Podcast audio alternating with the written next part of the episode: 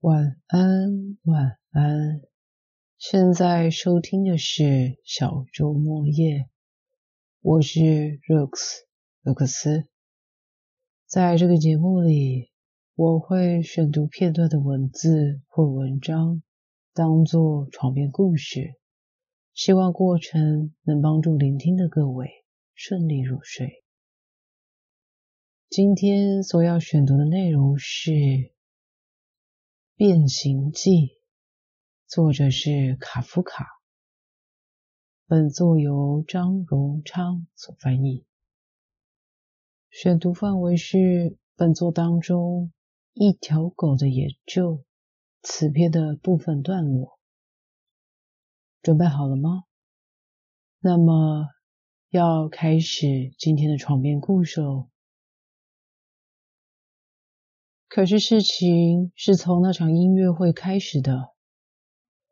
我不抱怨这件事，这是我的天生的性格，是他在这里起作用。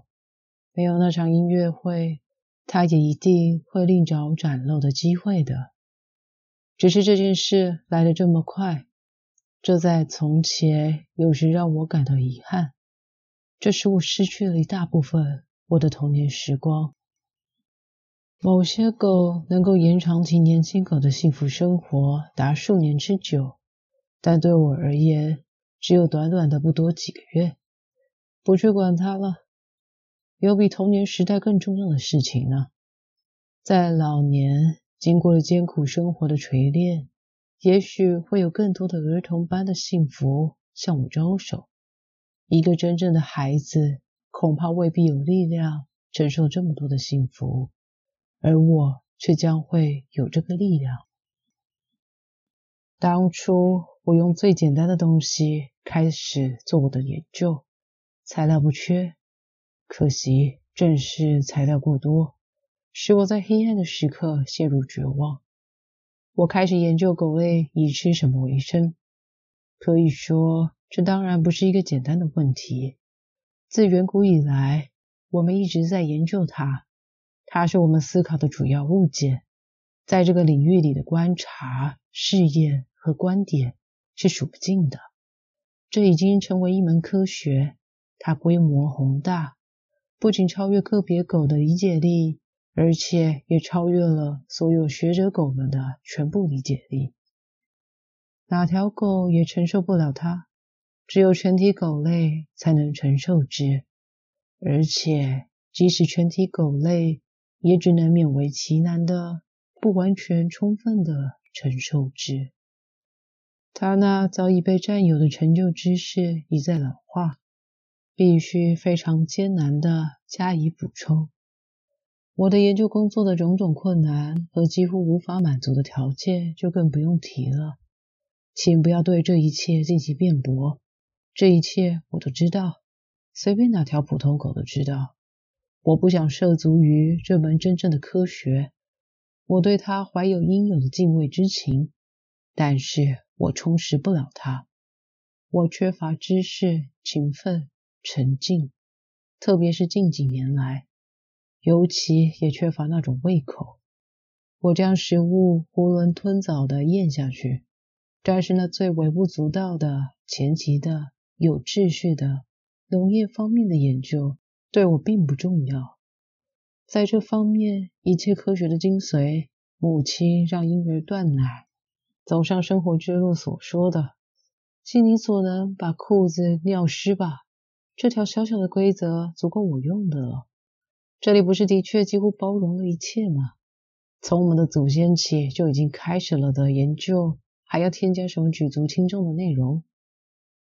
细节，细节。一切多么不可靠！可是只要我们是狗，这条规则就会存在。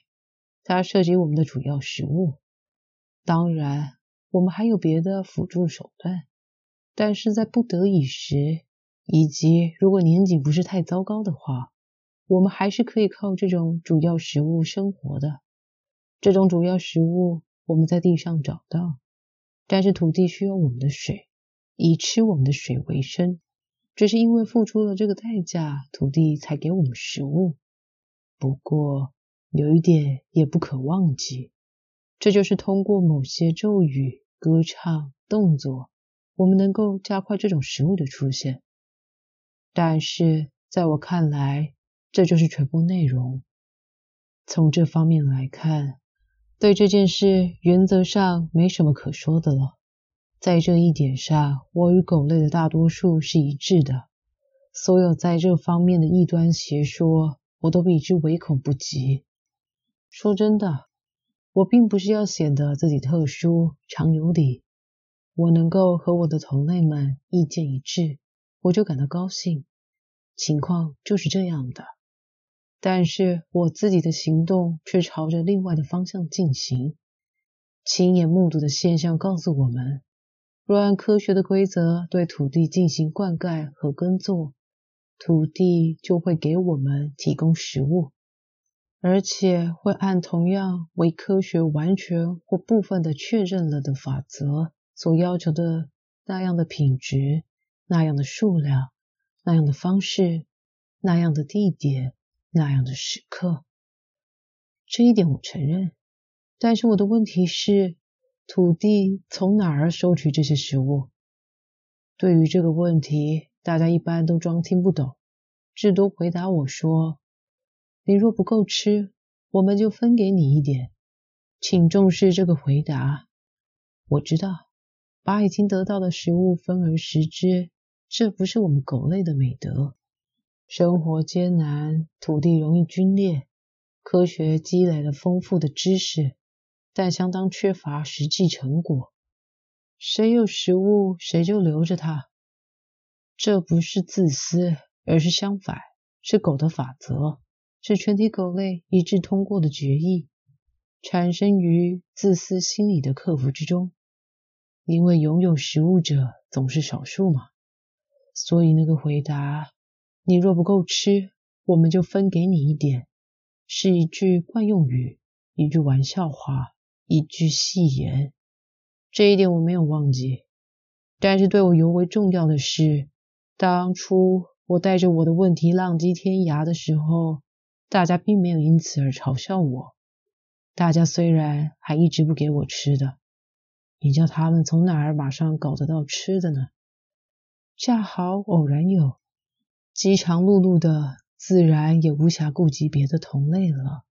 但是他们那么说还是认真的。有的时候，我也确实得到一小点儿。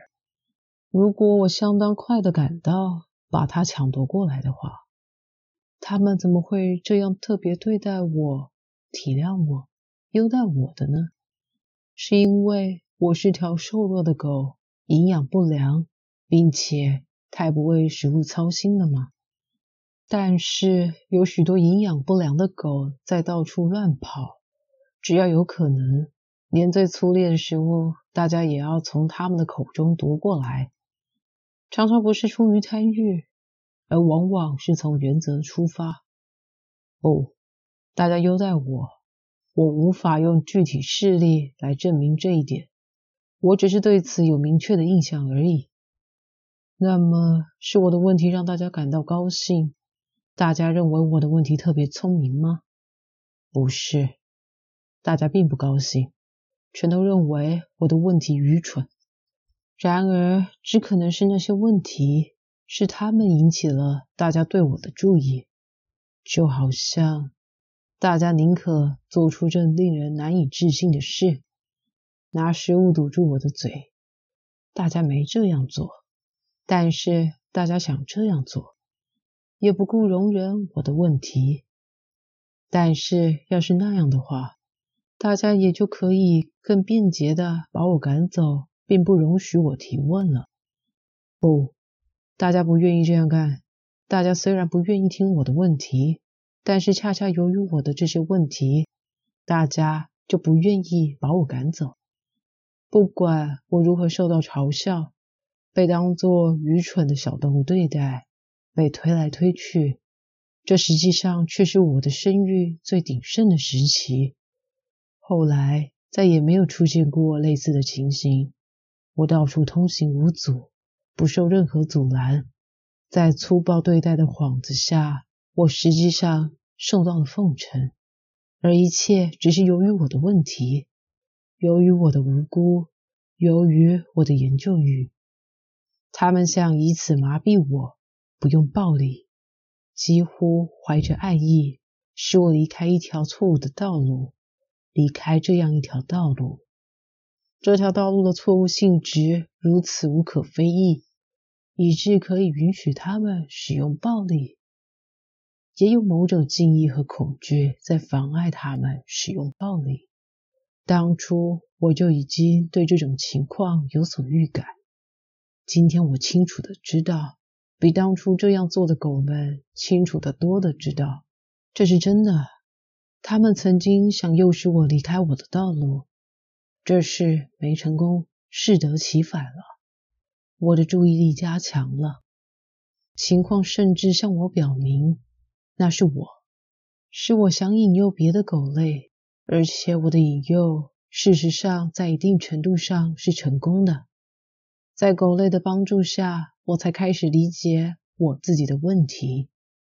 每逢我譬如问土地从哪儿收取这食物。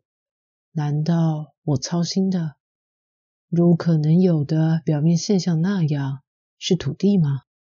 难道我操心忧虑的是土地吗？一点儿也不是。一如我很快就认识到的那样，我完全不操那份心。我只操心狗们，根本不操心别的什么。因为除了狗，还有什么？在这辽阔空旷的世界上。除狗之外，我还能呼唤谁啊？一切知识、所有问题和所有答案的总和，均包含在狗类中。但愿我们能使这种知识发生效用，但愿我们能将它揭示出来，但愿他们所知道的，并不比他们所承认的，比他们向自己承认的多得多。就连最健谈的狗，通常也比放最好的食物的位置更难于接近。你围绕你的同类转悠，你贪婪的衔沫饮口，你用自己的尾巴拍打自己，你提问，你请求，你嚎叫，你撕咬，并达到了，并达到了你不费什么劲也会达到的目标。亲切的倾听。友好的触摸，光荣的嗅闻，热烈的拥抱，我的和你的吠叫融合为一体，一切都是为了这个目标，一种迷醉、忘却和发现。但是狗类们首先想达到的这个目标，知识的公认，这个目标一直达不到。在狗们已经把诱惑推进到极致的情况下。对这个请求，对这个或无声或有声的请求做出回答的，充其量也只不过是麻木的神情、歪斜的目光、耷拉着眼皮的无神的眼睛而已。这跟当初的情况没有多大区别。当初我作为孩子呼唤那几条奏乐的狗，而他们则沉默不语。于是你可能就会说。你抱怨你的同类，抱怨他们在重大问题上沉默不语。你声称他们知道情况比他们承认的多，比他们在生活中愿意承认的多。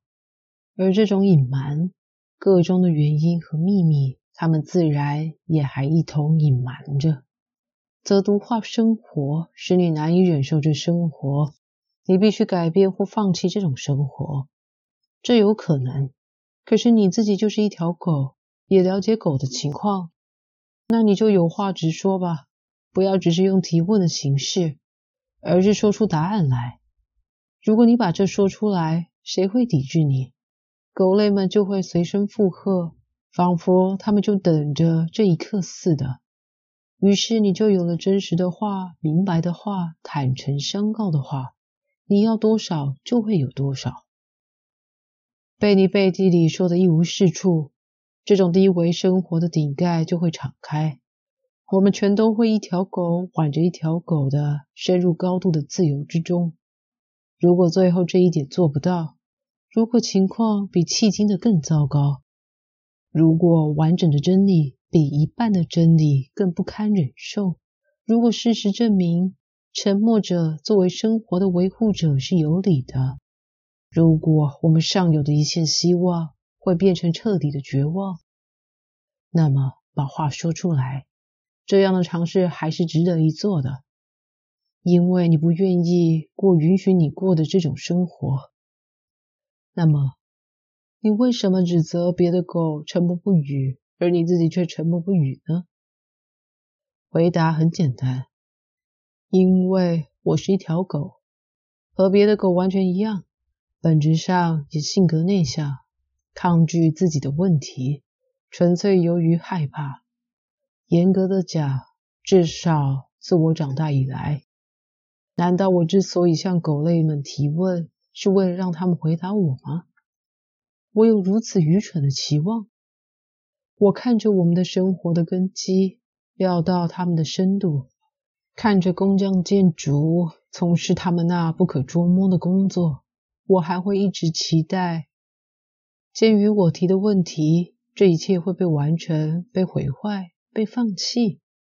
不，我真的不再期待这样的事了。我了解他们，我和他们有血缘关系。我的血管里流着他们那可怜的、一再年轻的、一再渴望的血。但是我们不仅拥有共同的血液，而且也拥有共同的知识。不仅拥有共同的知识，而且也拥有共同的打开知识大门的钥匙。没有其他的狗，我就没有这一切；没有他们的帮助，我就不可能拥有这一切。含有最高贵骨髓的铁骨，只有所有的狗用所有的牙齿一起咬，才对付得了。这当然只是一个形象的譬喻，是夸张了的。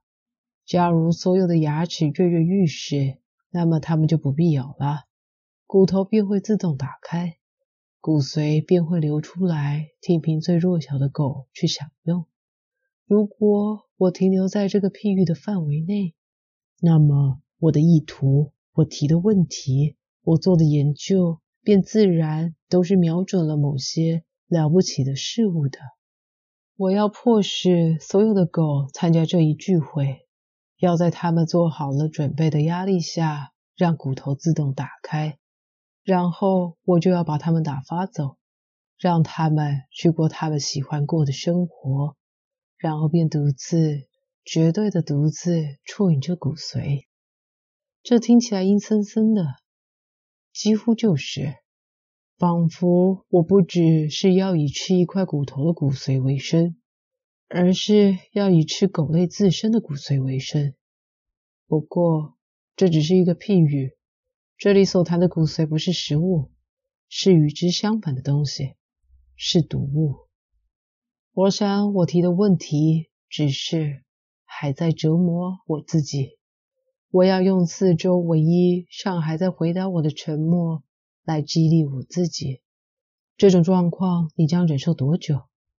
狗类，如你通过你的研究使你自己像越来越意识到的那样，沉默不语，并将永远沉默不语。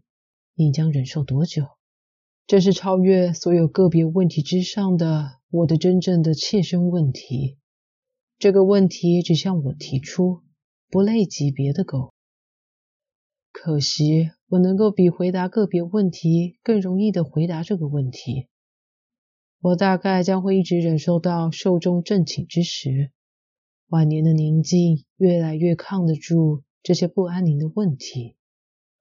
我大概将会默默无声的为沉默所环绕着，近乎安详的死去，并且我将对此泰然处之。像是恶意安排好了似的，我们狗类得到了一颗值得赞赏的强壮的心脏，一只不会过早衰竭的肺。我们顶住一切问题，乃至自己的问题。沉默的堡垒，这就是我们。睡着了吗？本篇是以主角。狗的第一人称角度去阐述的一段故事，其中不断的喃喃自语感的内容，会不会让人听得更想入睡呢？嗯，故事所要传达的寓意，就让想知道更多的大家读完全篇后，好好再去思考体会了。那么，今天就先到这，有机会下期再见。Have a good night, Lone Star New Life. Bye.